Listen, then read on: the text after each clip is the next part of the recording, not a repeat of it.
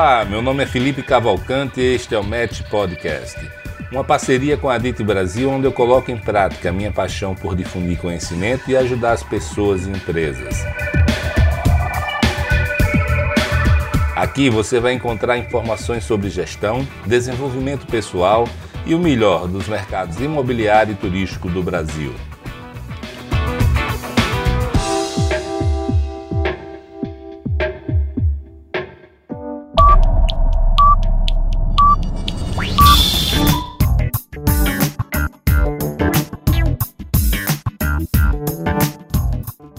Se você não conhece, a Match Academy tem também uma newsletter chamada Fica a Dica.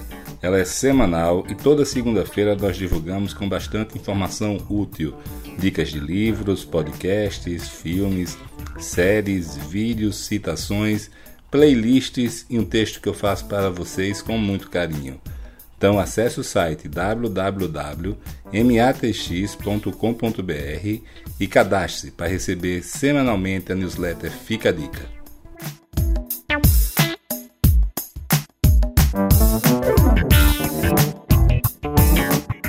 Olá amigos, tudo bem? Aqui quem fala é Felipe Cavalcante. Hoje nós estamos com Luiz Augusto Pereira de Almeida da Sobloco. Sobloco é mais conhecida como a Master Develop de Riviera de São Lourenço, São Paulo, um grande case de sucesso, mas também de diversos outros empreendimentos de comunidades planejadas, bairros planejados. É uma das grandes referências no Brasil nesse assunto, né? Já estão aí há décadas, né, Luiz Augusto? Fala aí um pouquinho pra gente da, da Sobloco e do, de como começou, especialmente o Riviera, que foi o, o, o empreendimento mais emblemático. Uh, bom dia, Felipe. Uh, Sobloco é uma empresa uh, do estado de São Paulo, ela é uma desenvolvedora urbana, faz 60 anos em 2019. Uh, começou como incorporadora e construtora de prédios de residenciais e, e comerciais. E na década de 80 ela se voltou para esse campo do urbanismo com alguns projetos, uh, o maior deles, uh, sem dúvida, a Riviera de São Lourenço, uh, numa área de 900 hectares, e, e nós também temos outros, todos dentro do estado de São Paulo, São Caetano do Sul, que é o Espaço Cerâmica, que é um outro projeto muito bacana, numa área de 30 hectares. É, dentro da cidade, é, são 300 mil metros quadrados, ele já está concluído. Em São Carlos, no interior São, do, do, estado, se chama Parque Faber Castel, uma área de 2,4 milhões de metros quadrados. Uh, e outro no Guarujá Central Guarujá, no município do Guarujá, com, se chama Guarujá Central Park. Uh, é um empreendimento numa área de 40 hectares. Né? Cada um tem as suas características uh, suas velocidades de venda, seus apelos, uh, seus públicos, né? alguns para primeira moradia, outros para segunda moradia. Mas sem dúvida a Riviera de São Lourenço é o nosso uh, carro-chefe. É o dá, nosso... dá para você dar a dimensão aí dos números da Riviera e dos outros para a gente? Bom, a Riviera, como eu falei, são 900 eh, hectares. Ela começou em 1981 uh, vem sendo desenvolvida por etapas uh, e é um projeto de uso misto, de segunda residência. Uh, hoje nós temos lá 12.800 imóveis prontos e já praticamente 65% do empreendimento realizado, mas com muitas coisas ainda por fazer. Né? Nós ainda temos lá uma marina uma, uma marina uh, de porte razoável, uh, hotéis, ampliações do, do shopping, áreas comerciais, nós temos ainda lotes residenciais e a parte de vertical ela já está praticamente com 85% realizada, restando aí 15%, mais ao redor da própria marina. Né? Então hoje nós teríamos assim Uh, durante os finais de semana, um público de até 10 mil pessoas frequentando o empreendimento, feriados uh, na ordem de 35 a 45 mil pessoas, e na temporada, temporada que eu digo é passagem do ano e carnaval, e esse entremeio aí, chegando a 75 mil pessoas. Né? Então uh, é um empreendimento assim meio sanfona, né? Quer dizer, hora ele está lotado, hora ele está uh, com poucas pessoas, uh, o que exige uma administração assim é, com uma característica especial, né? de, de sazonal. Nós temos uma associação de amigos que veio acompanhando a evolução do empreendimento e hoje é, ela é a maior empregadora de Bertioga. Nós temos lá hoje 500 funcionários na associação, uh, setorizados né, na área de segurança, na área de saneamento básico, na área de manutenção e na área administrativa. Todos profissionais contratados no mercado com uh, especializações, alguns com mestrado, quer dizer, uma equipe altamente profissionalizada.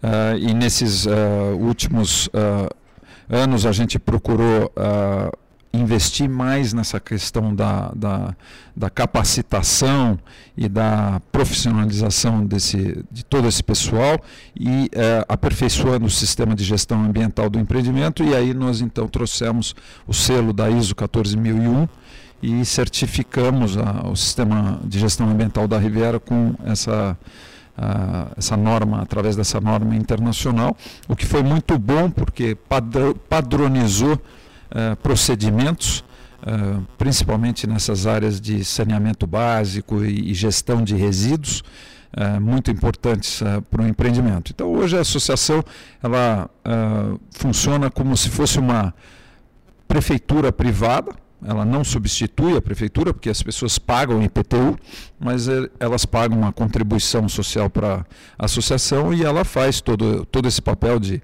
limpeza urbana, de uh, lixo reciclável, de, de manutenção de áreas verdes, das ruas, uh, praças, limpeza da praia, dos canais de drenagem, uh, da segurança das podas, uh, nós temos lá um laboratório de controle ambiental que faz uh, o monitoramento da qualidade das águas, né, das águas da água tratada, da água servida, do esgoto, uh, da balneabilidade do mar e do, da, da qualidade dos canais. Né? Então a gente consegue saber se algum tipo de obra está despejando esgoto nos canais, porque como a, a gente faz o monitoramento da qualidade da água diária dos canais e todos os canais correm para o mar, a gente consegue detectar e subir até a o imóvel que uh, esteja uh, despejando algum tipo de resíduo nos canais. Quem dera essa cidade fosse assim também, né? É, Bom, isso é fruto, né, Felipe, de planejamento, que eu acho que é uma coisa que falta muito no Brasil, é planejamento de longo prazo.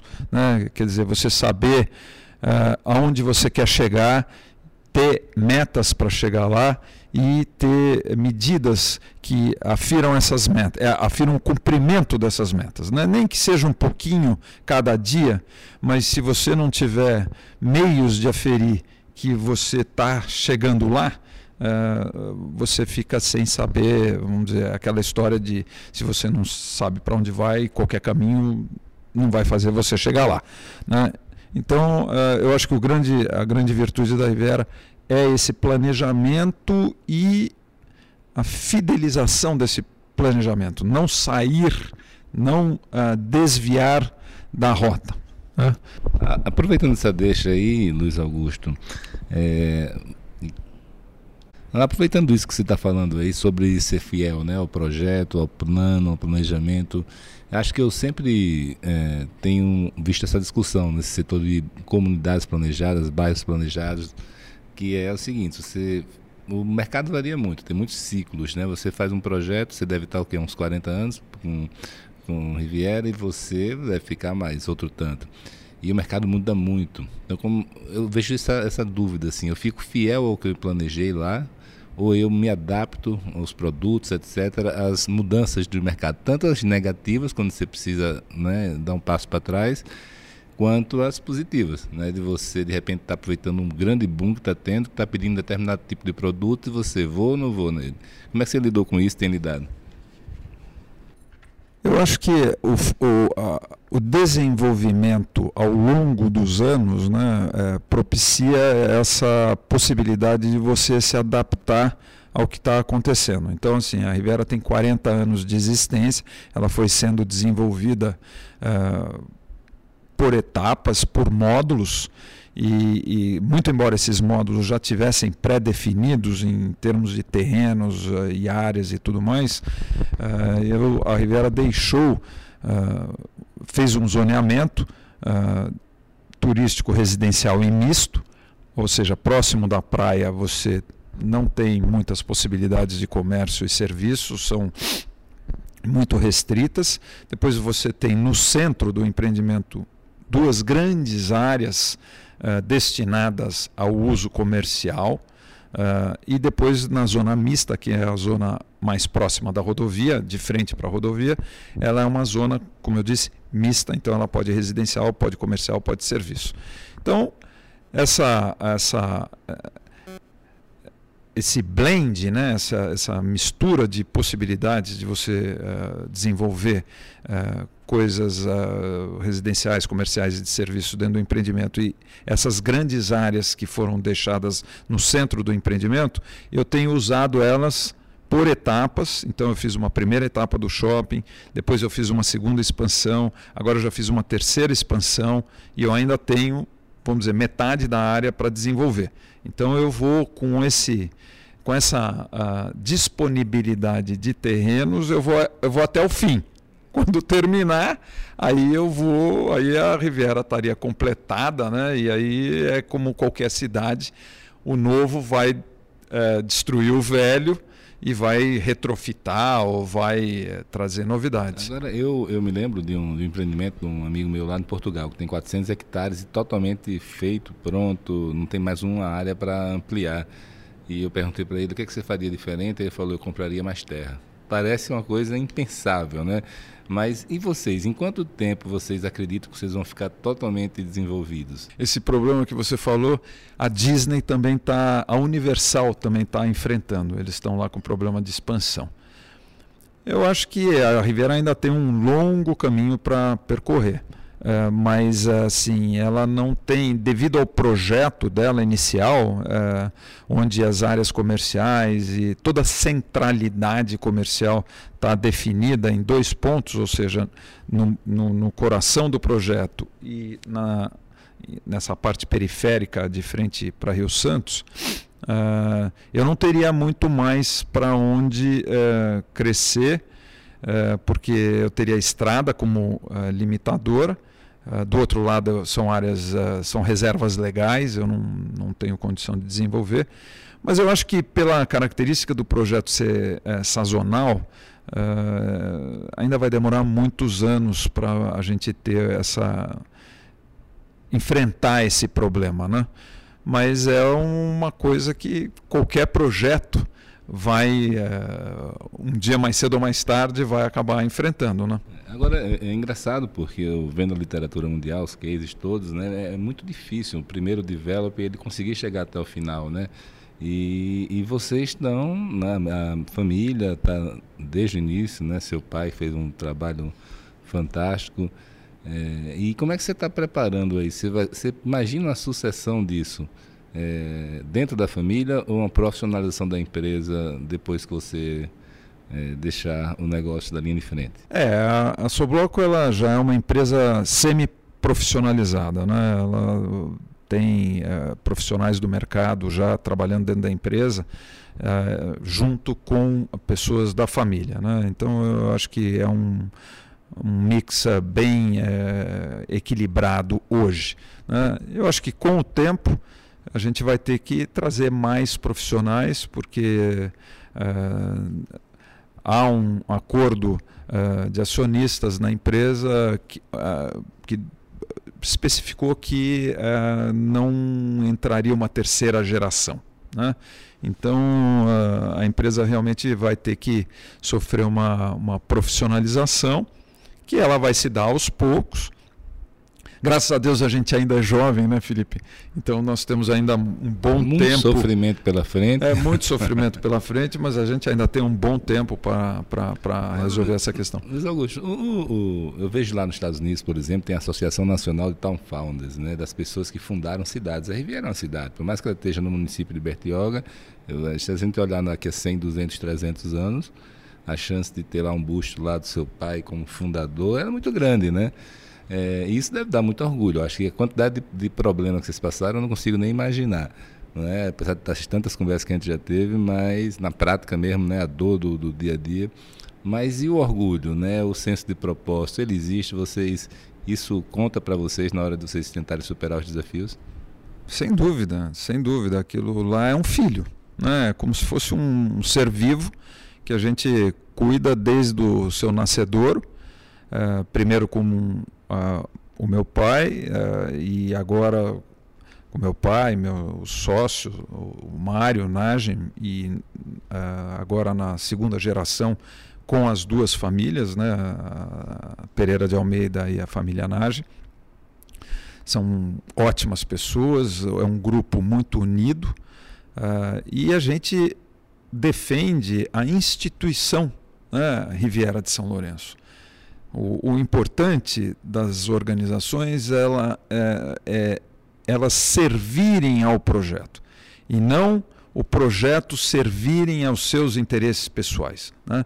Então, enquanto você, como empresa, é, for é, serviente ao projeto, né, é, defender aquela instituição, e a gente defende a instituição Riviera de São Lourenço, uh, aquele empreendimento vai se perpetuar.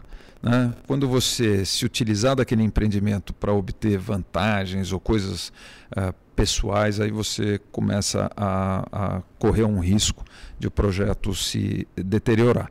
Então, sim, a gente tem muito orgulho daquilo lá e sofre mais por causa disso né? quando alguma coisa errada acontece, quando uh, os questionamentos ambientais, uh, uh, questionamentos de licenças concedidas e coisas do gênero, você sofre muito, porque você está trabalhando da melhor maneira possível, da forma mais transparente possível. é o Luiz Augusto lá há 37 anos, quer dizer, então as pessoas, quando tem algum problema, sabem para quem reclamar e, e já vão direto mesmo falar com o dono. Então isso também dá mais credibilidade, mas machuca mais também, porque você, é, quando vê uma coisa sua é, sendo é, questionada ou alguém reclamando dela, você tende a se dedicar mais, se aperfeiçoar mais. E eu acho que é, é essa longevidade da Riviera e todos os questionamentos que ela sofreu e sofre faz dela cada vez melhor. Né? Porque uma pessoa se aperfeiçoa através das dificuldades que ela enfrenta na vida. Né? Ela vai se aperfeiçoando e vai ficando cada vez mais capacitada a resolver os problemas. A pessoa nem percebe isso na, na oportunidade, né? mas quando sai de lá do, do outro lado do túnel está muito mais fortalecida. Né? Muito melhor, muito mais fortalecida e, e, e o empreendimento mais, uh, vamos dizer, seguro, mais, uh, uh, como é que eu posso dizer assim, mais estruturado, né, capacitado a atender aquelas demandas das, é porque das as demandas vão surgindo, você vai atacando cada um que vai surgindo e chega um determinado momento que elas vão afunilando, né? já não, não são tantas. Né? Você é um empresário e você sabe disso. Você tem os seus empreendimentos e quando você sofre alguma adversidade em algum deles, no próximo você já procura evitar né, ou melhorar ou sanar aquelas dificuldades. Né? Agora você falou aí da, da comunidade que lhe procura diretamente, a associação, os problemas, está lá o dono. E como é essa convivência? Né? A gente sabe bem do fenômeno dos NIMBs, das pessoas que chegam inicialmente e que muitas vezes ficam contrários à expansão do empreendimento. Não deve ser fácil na associação com milhares de, de, pessoas, todo tipo de interesse, todo tipo de pessoas diferentes. É, essa é uma parte difícil aí do dia a dia da, do gerenciamento? Muito, muito. É como uma cidade. Né? A Riviera é uma cidadezinha, um bairro planejado, mas é, com um porte de, de, de cidadezinha. E toda cidade com muitas pessoas tem os seus problemas, tem os seus conflitos, né? E na Riviera as pessoas têm para quem reclamar, né? Porque você uma coisa é você reclamar para o poder público, né? E esperar alguma resposta é, é, um, é uma coisa. A outra coisa é você ter uma associação uh, de profissionais contratados, onde você é um associado, então você tem direitos, né? você tem um estatuto onde você tem direitos, você tem obrigações, mas tem direitos. Então a pessoa tem essa, essa proximidade de reclamar e assim, a gente se empenha muito para resolver os problemas. Tem problemas que são uh, de ordem privada e podem ser resolvidas, tem problemas que são de ordem pública e aí elas escapam à esfera da, da associação. Né? Então, uh, por ser a Riviera um empreendimento de praia, Uh, você tem problemas de ambulantes, você tem problema de visitante de um dia. A Riviera é um empreendimento aberto.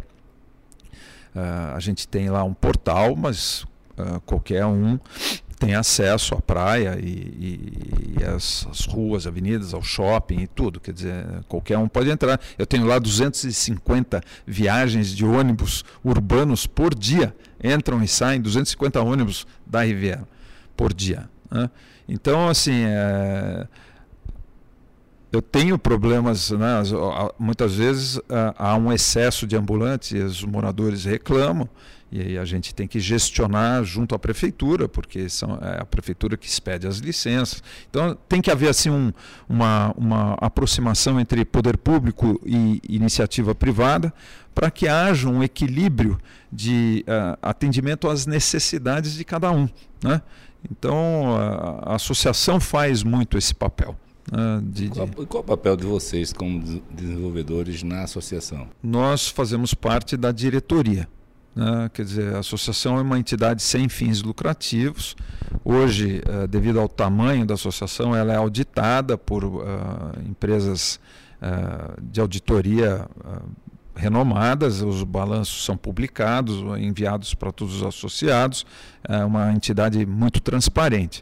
A, a Sobloco faz parte da associação junto com outros proprietários da terra, da Riviera, Uh, e alguns moradores fazem parte do conselho. Né? A diretoria é quem toma as decisões uh, uh, cotidianas e o conselho se reúne a cada seis meses para tomar, vamos dizer, tomar conhecimento de todas as diretrizes e aprovar investimentos com determinados valores que eu preciso da tais em, em, em ficou decidido que investimentos superiores a um valor eu teria que aprovar com os moradores no conselho e tudo mais. Então, a nossa função lá é fazer que as características urbanísticas do plano inicial sejam mantidas. Que não haja o desvio disso daí. Né? É, prover a, a, capacitação deles para tomar conta da questão do saneamento básico.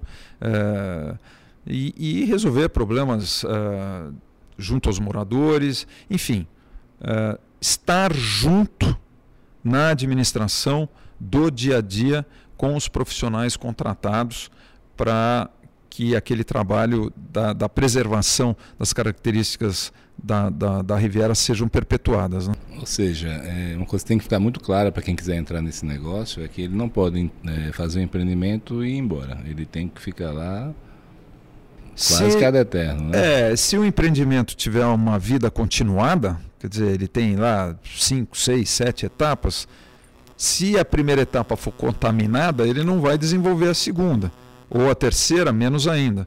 Então, a, a participação do Master Developer na, na, na, na condução uh, do empreendimento é fundamental e, e, a associação é um instrumento uh, muito eficaz uh, nisso, porque ela faz essa ponte entre o comprador e o master developer. Se o master developer está junto, uh, transmitindo aquela confiança aos profissionais que estão ali no dia a dia tocando, eles também transmitem essa confiança para os compradores. Então faz um círculo virtuoso.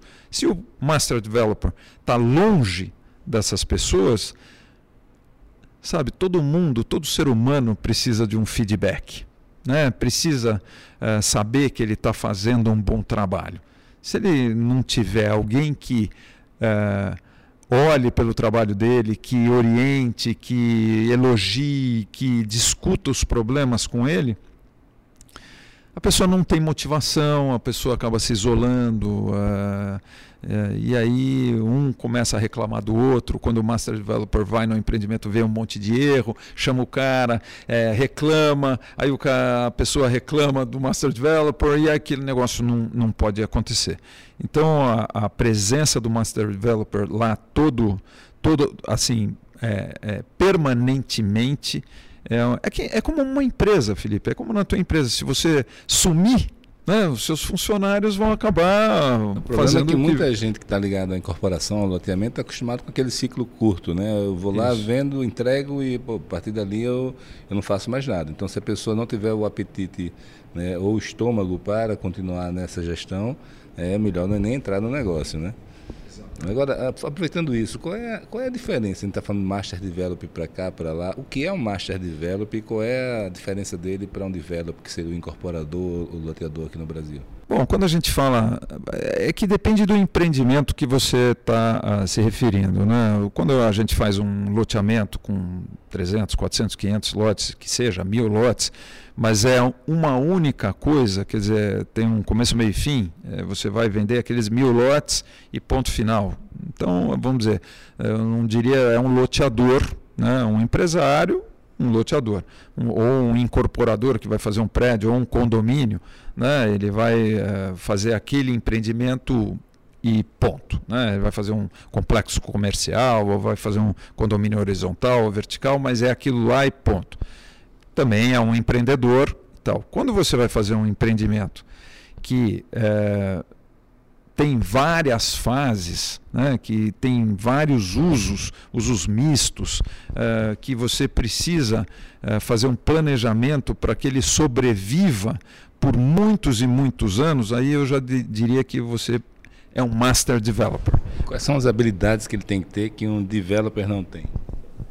Como o empreendimento vai é, demorar muitos e muitos anos e, um, o, e, o, e o sucesso da etapa seguinte depende muito da etapa anterior, vamos pensar num loteamento uh, de razoáveis proporções que você vai fasear em, em sete ou oito bolsões lá, com uma área comercial, com acessos, com associação, com clube, com então o master developer ele vai ser o responsável por determinar uh, a velocidade de vendas, uh, preços, uh, incentivos, quando ele vai fazer o centro comercial, que nomes eles vai, ele, que, que parceiros ele vai trazer para o empreendimento, se vai trazer ou não, qual é a, a, a, vamos dizer, que tipo de de, de uh, equipamentos ele, ele vai colocar no empreendimento, como ele vai se relacionar com o poder público, uh, porque o empreendimento tem várias etapas, ele vai ter que falar com secretários de planejamento, secretários de meio ambiente, e, e, e, e às vezes o empreendimento ultrapassa várias administrações públicas, então ele, o diálogo vai ter que ser com vários secretários, vários prefeitos, alguns vereadores, né, a comunidade da, da, da, da, da cidade mais perto ou da, do centro urbano que ele está fazendo. Então ele vai interagir com a, a comunidade, se, se, se, haverão trabalhos sociais ou não. Essa é, é, a função do Master Developer, que vai é, ter uma vida eh, dedicada a esse empreendimento. Né? Então é que nem o, o, o, que você falou lá, a Associação dos uh, Fundadores de Cidade. Né? Porque fundar uma cidade, você tem que ter uma visão complexa, não é uma única incorporação que você fez aquele projeto do prédio, do condomínio e vai começar e terminar. Você está fazendo um lugar, não um projeto, né? Exatamente. Você e, tá... e nisso envolve também, acho que muita parte de software, vamos dizer, humano, assim, de placemaking, de senso de comunidade. Vocês atuam muito com isso? Muito, muito. Aliás, na Riviera é assim um, um, a gente tem um departamento praticamente é, destinado para isso. Né? Eu tenho lá o circuito de corridas da Riviera, são nove etapas. Né? É um circuito totalmente beneficente, porque é, todo o resultado da, da corrida, das inscrições e tudo, vai para a Fundação 10 de Agosto, né? então, que é uma entidade que nós criamos lá também para atuar junto à comunidade é, carente de Bertioga. Então, nós temos essas oito etapas, nós temos oito etapas é, de golfe, nós temos o circuito de tênis, nós temos eventos de festa julina, uh, que nesse ano teve mais de 4 mil pessoas lá, uh, foram dois fins de semana. Uh, nós temos eventos de vinho, nós temos uma infinidade, a gente não para de pensar em manter aquele, aquela cidade viva né, com as pessoas uh, frequentando, para o comércio frequentar. Aquilo lá assim, é, um, é, um, é um círculo que você precisa manter ele virtuoso. Né? Você precisa levar as pessoas no final, final de semana para elas consumirem, para os comerciantes se manterem, para manter um bom serviço. Quer dizer, então você tem que estar tá toda hora Uh, planejando essa, essa questão do pertencimento. Então a gente tem a rede social do Facebook, do Instagram, a gente tem o Riviera No Filter, quer dizer, a pessoa fotografa a Riviera e sobe as fotografias num, num, num, num, no, nas redes sociais, que é, é hashtag Riviera No Filter. Então a gente cria esse famoso senso de pertencimento, né, da, da pessoa ter orgulho de estar lá na Riviera. Né? E a gente segue o termômetro, são os comentários, são os likes, são as coisas, a internet é bom para isso, né? para a gente ver, medir se a gente está no caminho certo ou não. não. Bacana. Agora me diz uma coisa, vocês lá não tem hotel, não é isso? A gente tem algumas, uh, alguns residenciais com serviço, mas hotel, hotel, uh, a gente não, não tem. Uh, tem área para isso, uh, mas ela ainda não se uh, materializou. Ainda ela está lá do lado da Marina, tem uma área grande para um hotel internacional que vai ser feito uh, no momento que a Marina for desenvolvida. Né? Eu acho interessante isso, que nesses empreendimentos, né, geralmente se tenta colocar um hotel no início para ele gerar um fluxo, né, para ele gerar um destino. É, foi deliberado isso ou não? Foi, você faria assim de novo ou não? Não, nós tínhamos um projeto de um hotel lá atrás, e isso em 1986. Nós fizemos lá um projeto e, e aprovamos o projeto, e naquela época uh, tinha um, um, fundo da Embratur, que chama Fungetur, Uh, e a gente acabou fazendo um, aprovando o projeto lá e tinha a verba então destinada da Embratur, do Fungetur e nós. Mas o que aconteceu? A Embratur quebrou e fecharam-se todas as fontes de financiamento. É, e aí a gente acabou é, não realizando aquele hotel lá, e depois a Riviera foi crescendo e a gente acabou não fazendo aquele, aquele, uh, aquele equipamento. Agora existem outros projetos lá de hotel uh, junto à Marina e também uh, ali perto do shopping. Mas o hotel é uma atividade é, bastante especializada, né? É, e com essa crise toda que nós passamos aí e tal, a gente achou melhor que não era o momento. Agora que o Brasil está saindo dessa crise, a inflação está baixa, a taxa de juros está baixa também, uh, talvez a, a, gente consiga botar viabilizar ele economicamente, porque eu tenho que ter uma boa bandeira lá na Riviera. Né? O principal é uma boa bandeira e um bom projeto, claro. Bacana. Agora vocês já aprenderam tudo, viveram um ciclo aí, né? Obviamente está sempre aprendendo, mas tem adquiriram um know-how muito grande, né? Já fizeram mais outros três empreendimentos importantes. Mas vocês, vocês são assediados ou vocês pensam em expandir além de São Paulo ou dentro de São Paulo para outros destinos, empreendimentos desse tipo, não? A Sobloco é uma empresa que ela atua no estado de São Paulo. Né? Ela não, nunca saiu e nunca teve interesse de sair, muito embora a gente já ter, tenha visitado muitas áreas né? no Nordeste, é, principalmente, a gente em Fortaleza, lá perto de Fortaleza, a gente acabou visitando algumas áreas, mas no fim, é, os próprios empreendimentos da Sobloco na época em São Paulo exigiam muito, uh, muito muita dedicação da nossa parte, a equipe da empresa ela é enxuta. A gente não uh, pretende crescer em termos de equipe, a gente tem uma equipe muito profissionalizada e enxuta. O mercado imobiliário ele é muito cíclico no Brasil. Horas ele tá, hora ele está bom, hora ele está ruim, muitas crises, muitos uh, problemas. Então assim, a, a Sobloco ela sempre entendeu que ela tinha que ser uma boutique de bons negócios e não uma grande empresa de grandes empreendimentos um atrás do outro. Né? E, e assim, então nós estamos muito mais focados no estado de São Paulo. E você está vendo todo esse movimento, muitos empresários lançando novas comunidades planejadas. Qual é a sua opinião sobre a escalabilidade disso? Você acha possível um empreendedor ter diversas comunidades planejadas em diversas regiões geográficas do Brasil, por exemplo? Ou você acha que é um negócio que você tem que escolher e se casar com aquele projeto? É, Felipe, essa é uma pergunta difícil de responder, porque cada, cada comunidade planejada tem o seu perfil. Né? Tem umas. Uh, depende do, do porte dela, uh, da cidade que ela está sendo feita, da região que ela está sendo feita, né? porque cada, cada empreendimento vai ter uma velocidade de venda, vai ter um, uma maneira dela se desenvolver. Né? Uh, eu acho muito difícil você ter várias comunidades planejadas e se dedicar a elas seria um esforço, sim, hercúleo. Né? Quer dizer, além das possibilidades de uma pessoa só.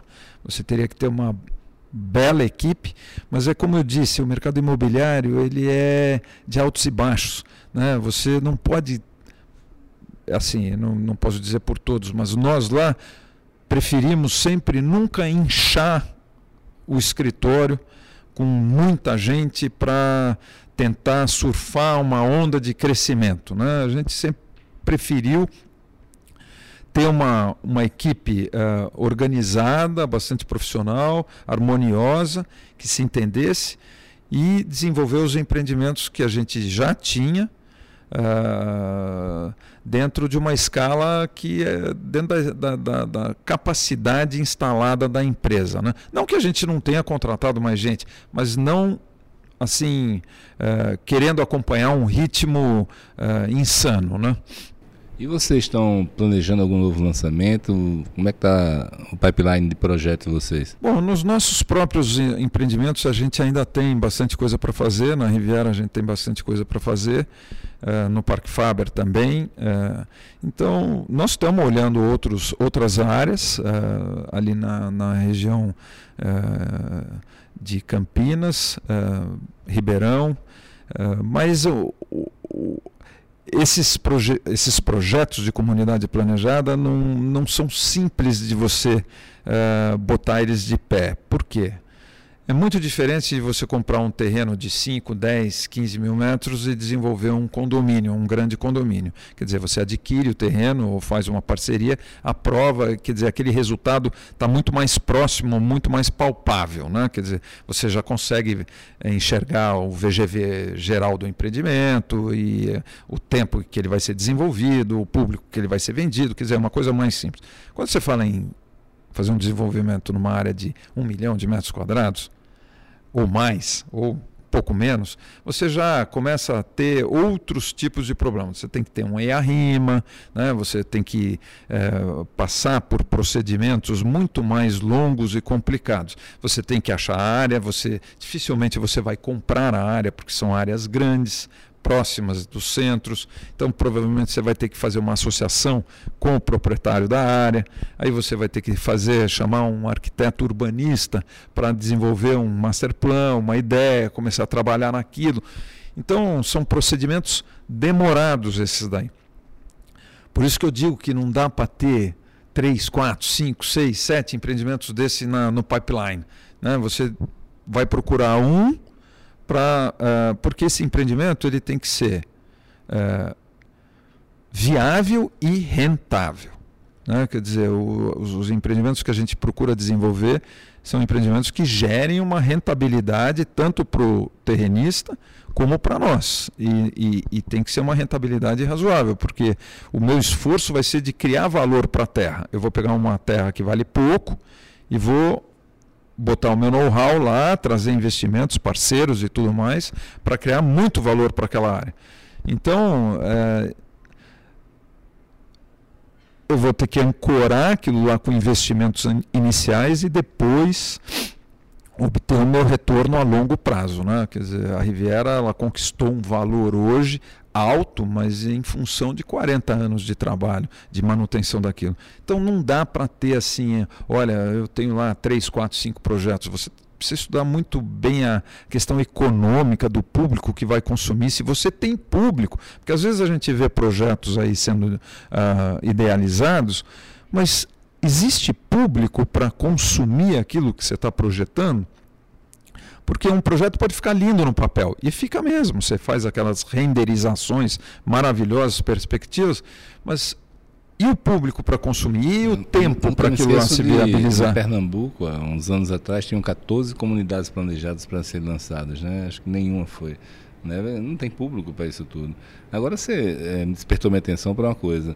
É, você falou das dificuldades da comunidade planejada e falou de determinados empreendimentos que você tem início, meio e fim, você sabe que é um público, vende. É, dentro disso, o que é que mantém vocês no setor de comunidades planejadas? Se vocês já ficaram tentados para voltar para a incorporação tradicional, loteamento tradicional, que é muito mais fácil, rápido, vocês já pensaram a respeito disso? Não, sim. Dentro dos nossos projetos, a gente também incorpora e constrói. Né? Na Riviera, a Sobroco também é uma incorporadora e construtora. Né? É... Felipe, hoje é, essa pergunta ela é bastante válida, né? porque a questão das comunidades planejadas é, principalmente no estado de São Paulo, eu não posso falar pelo resto do Brasil. Mas uh, falta um marco regulatório para esses projetos de longo prazo. Né? Você fica muito exposto durante muito tempo a novas legislações, a questionamentos uh, das suas aprovações. Uh, é um, é um, é um, esses empreendimentos eles são muito uh, questionados ao longo dos anos. Né? Então, essa, essa dúvida que você levantou, por que, que não um, prédio, um condomínio por si só, né? começo, meio e fim, a gente olha isso também. A gente olha isso também. Uh, mas, como nós estamos muito uh, dedicados aos nossos projetos das comunidades, a gente olha com menos tempo. Né? Então, uh, por hora, nós estamos uh, nos dedicando muito às incorporações na Riviera, em São Carlos, uh, até no Espaço Cerâmica, mas uh, para frente a gente vai. O bacana da, da, da, das empresas do setor imobiliário é que elas têm que se amoldar aos tempos. Né? Então, teve uma época que essas comunidades planejadas eram mais fáceis de desenvolver porque você eh, se aproximava dos terrenistas, uh, os terrenistas eram mais acessíveis para fazerem parcerias, uh, então você conseguia fazer esses projetos.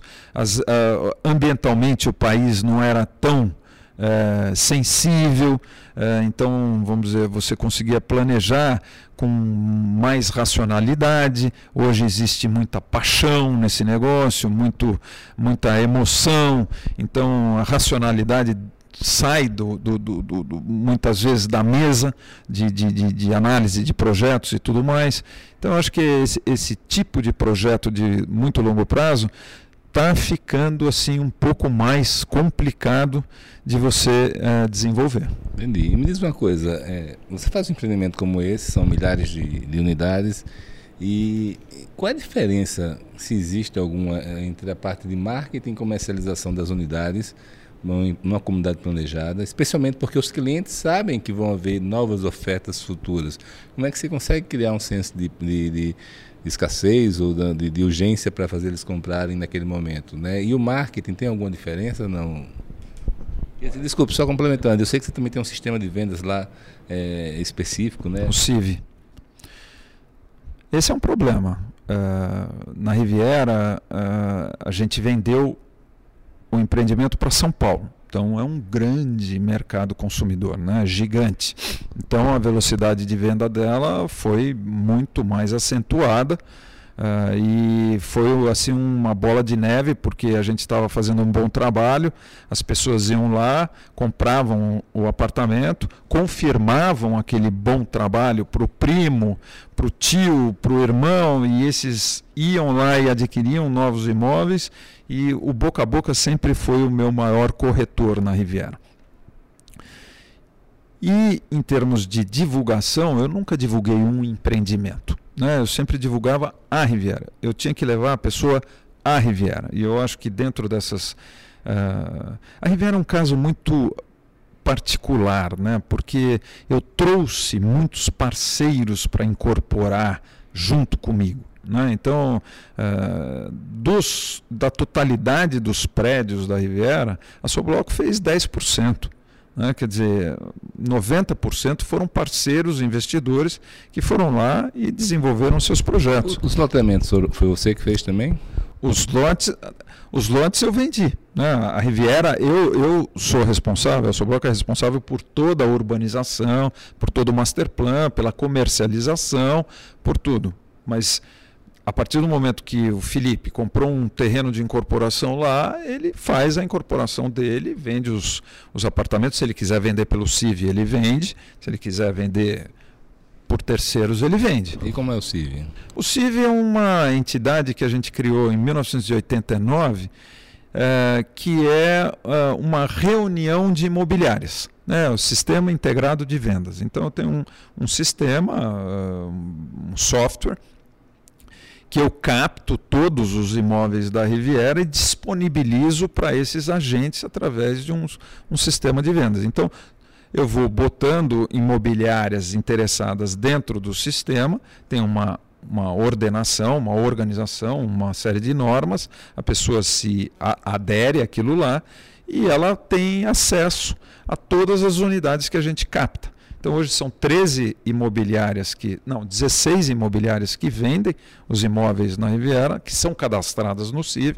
Eu tenho um stand de vendas, elas fazem, nós temos lá uma escala, que é um, um rodízio que, de atendimento, um sorteio todo dia, e a gente faz lá uma escala de, de, de, de corretores para atendimento e cada uma tem, uh, essas imobiliárias têm suas sedes próprias dentro da Riviera também. Então ela só tem acesso, é uma forma de organizar a informação porque o, nosso maior medo lá era uh, cada um, uh, principalmente terceiros que já compraram imóveis, então, cada um falar um preço, cada um fazer a sua venda, cada um. Então hoje eu tenho assim uma organização de preços onde as pessoas sabem, ali vale tanto, ali vale tanto, o preço do metro quadrado de frente para a praia. A venda de terceiros, ela prejudica muito os novos empreendimentos, os novos lançamentos? Uh, eu acho que ah, bom, não, não, saberia te dizer com exatidão. Ah, todos os lançamentos da Riviera têm um relativo sucesso, porque o novo sempre também é desejado, né, Felipe? Todo mundo quer uma coisa nova. Né? Muito embora tenha a Riviera os prédios começaram lá em 1985, 84, 85. Quer dizer, de lá para cá já são é, quase é, 30 anos, aí 30, 30 e poucos anos, quer dizer, tem prédios muito antigos na Riviera. Então, então quando você lança hoje, é, a gente vê muitas, a gente vai vendo o, o, o vamos dizer, essa, essa temporalidade né, da, das construções, porque uma época o caixilho era preto, depois o caixilho ficou branco, agora o caixilho já tem é, é cromado. Né? Eu nunca me esqueço da missão técnica que a gente fez para a República Dominicana e México e foi muito engraçado, que a gente viu os empreendimentos de 40 anos atrás, de 30, de 20, de 10, de 5, e como tudo ia mudando, né? Decoração, o pórtico mudava, tudo, né? A fachada mudava, é muito bacana isso. É, tem prédios na Rivera que tem terraços de 1,80m, e hoje os terraços lá são feitos com 3,5 metros. Né? Quer dizer, lá atrás não tinha nem sistema de fixação de vidro para fechamento de varanda. Né? Hoje, hoje os, nossos, os prédios que são feitos lá, já o, o nível do terraço está nivelado com a sala quer dizer, já não tem mais desnível. Então, se o cara quiser tirar a, a, a, o caixilho entre sala e terraço e fechar o terraço, ele então, ganha todo o espaço. Faz, né? Então, então, é, assim, é, os lançamentos novos atraem pela modernidade, pelo novo. Né? Agora me diz uma coisa, e Qual é, qual é o conselho que você daria para jovens só bloco lá atrás, começando de novo? Teria algo que você faria diferente não? Olha, é assim, a Sobloco tem 60 anos, né? Ela conseguiu atravessar todos esses planos econômicos uh, uh, e com seus empreendimentos e manter uh, a equipe durante todo esse tempo. Eu acho que esse é um fato assim muito importante. são pouquíssimas as empresas de construção ou da área imobiliária que chegaram nessa idade inteiras, né? fazendo empreendimentos e tudo mais. Eu acho que todas elas merecem uma salva de palmas, porque empreender no Brasil é, um, é, um, é uma coisa muito arriscada, porque o Brasil sempre foi um país muito instável. Né? Uma hora está bom, outra hora vem uma crise absurda e, e, e planos econômicos e a inflação agora está ótima né? para se trabalhar, você consegue ter uma previsibilidade e vamos dizer, você tem gente competente no governo hoje tocando as coisas e você espera que isso continue, que vai ser muito bom para o Brasil. Né? Uh, será muito mais fácil de trabalhar, né? mais competitivo, mas mais fácil uh, do que naquelas crises que, quando a gente ia nessas visitas técnicas e você falava que a inflação do Brasil era 900% ao ano, ninguém acreditava. Como é que alguém consegue né? Né, trabalhar com isso? Né? Então, assim, eu, eu, eu dificilmente faria alguma coisa diferente. Eu acho que hoje nós estamos, a Sobral como uma empresa sólida, uma empresa que trabalha com capital próprio, ela não trabalha com terceiros, nem, uh, nem pretende abrir capital o mercado financeiro nunca assediou vocês, não? Não, sim, mas uh, sim, mas nunca houve essa, esse interesse uh, de abrir o capital. eu acho que você abrindo capital e botando um bilhão de reais no seu caixa, você não vai mais dormir, Felipe você não vai mais dormir, porque você tem que remunerar aquele um bilhão e você vai começar a ter é, que se virar nos 30 para remunerar aquele capital. Então, assim, tem gente que está disposta a isso. Quando você né? tem que fazer isso, você começa a fazer muita besteira, porque o excesso de dinheiro também é tão prejudicial quanto a escassez. Né? Olha, Felipe, é assim, é, eu acho que se eu tivesse um bilhão hoje no caixa da Sobroco para fazer empreendimentos, eu, eu teria que trabalhar 24 horas por dia. Né? Então é assim, é uma opção de vida. Né? A pessoa tem, tem, tem pessoas que estão dispostas a isso e tem pessoas, tem empresas que estão fazendo bons trabalhos lá na, na, na em São Paulo e, e, no Brasil todo aí, quer dizer, mas uh, a que custo, né? A que custo pessoal, né? Quer dizer, então. Decisão de vida, né? Mas Augusto, para terminar aqui, tem algum conselho que você queira dar para quem está começando nesse negócio agora? Olha, eu acho que as comunidades planejadas é uma coisa apaixonante. É, você, você vê aquele empreendimento tomando forma uh, e você vai se apaixonando por aquilo cada vez mais e vai se dedicando àquilo. É uma, é uma coisa uh, viciante né? E, e apaixonante. Agora, pelo fato de ser um empreendimento de muito longo prazo, você tem que estar disposto a, a, a sofrer junto. Né? Eu estava conversando com, com uma pessoa aqui no, uh, recentemente e, e, que também tem uh, empreendimentos no Nordeste desse gênero. E ele fala, fez uma pergunta para mim: Puxa, mas quando você uh, sofre uma ação ou coisa toda, você não sofre? Eu falei: Sofro sofro muito, porque você está vendo uma coisa que você está fazendo com o maior carinho sendo questionada. Né? Então aquilo dói muito. Então, assim, e, e você tem que estar tá preparado para isso, né? para pessoas quererem questionar aquele teu empreendimento, que você vai se dedicar a vida inteira, mas eu, isso eu acho que em qualquer ramo você vai acabar também é, tendo esse tipo de problema. Não, só muito trabalho, dedicação. Eu, eu acho que o sucesso uh, na vida está uh, muito uh, vinculado ao, à disposição que você tem para se dedicar ao negócio, para resolver problemas, para assumir responsabilidades. esse eu, eu, não vi ninguém tendo sucesso na vida uh, sem uh, muito suor e muitas lágrimas, né? então é mesmo arregaçar a manga e trabalhar bastante.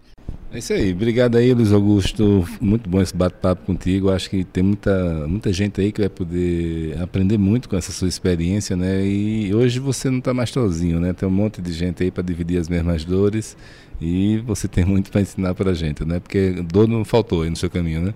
Felipe, eu agradeço uh, uh, essa oportunidade. Uh, é sempre bom estar conversando assim com pessoas uh, inteligentes como você e experimentadas, porque você também é da área, então você também conhece os problemas que a gente uh, passa e, e você também é uma pessoa vitoriosa. Né? Então uh, é sempre bom discutir os problemas, compartilhar, né? Quando a gente compartilha os problemas, a gente acha as soluções, né? Então, obrigado pela oportunidade e, e boa sorte. Valeu, obrigadão Luiz Augusto.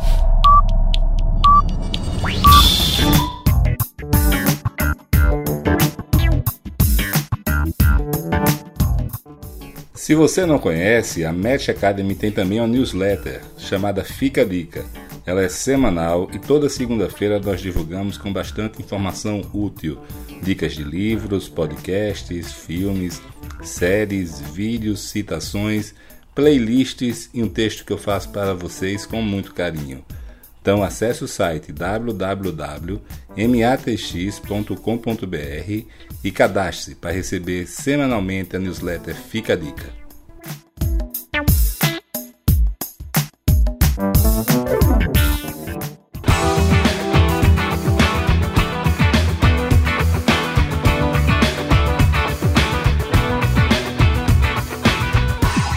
Olá, meu nome é Felipe Cavalcante e este é o Match Podcast. Uma parceria com a DIT Brasil onde eu coloco em prática a minha paixão por difundir conhecimento e ajudar as pessoas e empresas. Aqui você vai encontrar informações sobre gestão, desenvolvimento pessoal e o melhor dos mercados imobiliário e turístico do Brasil.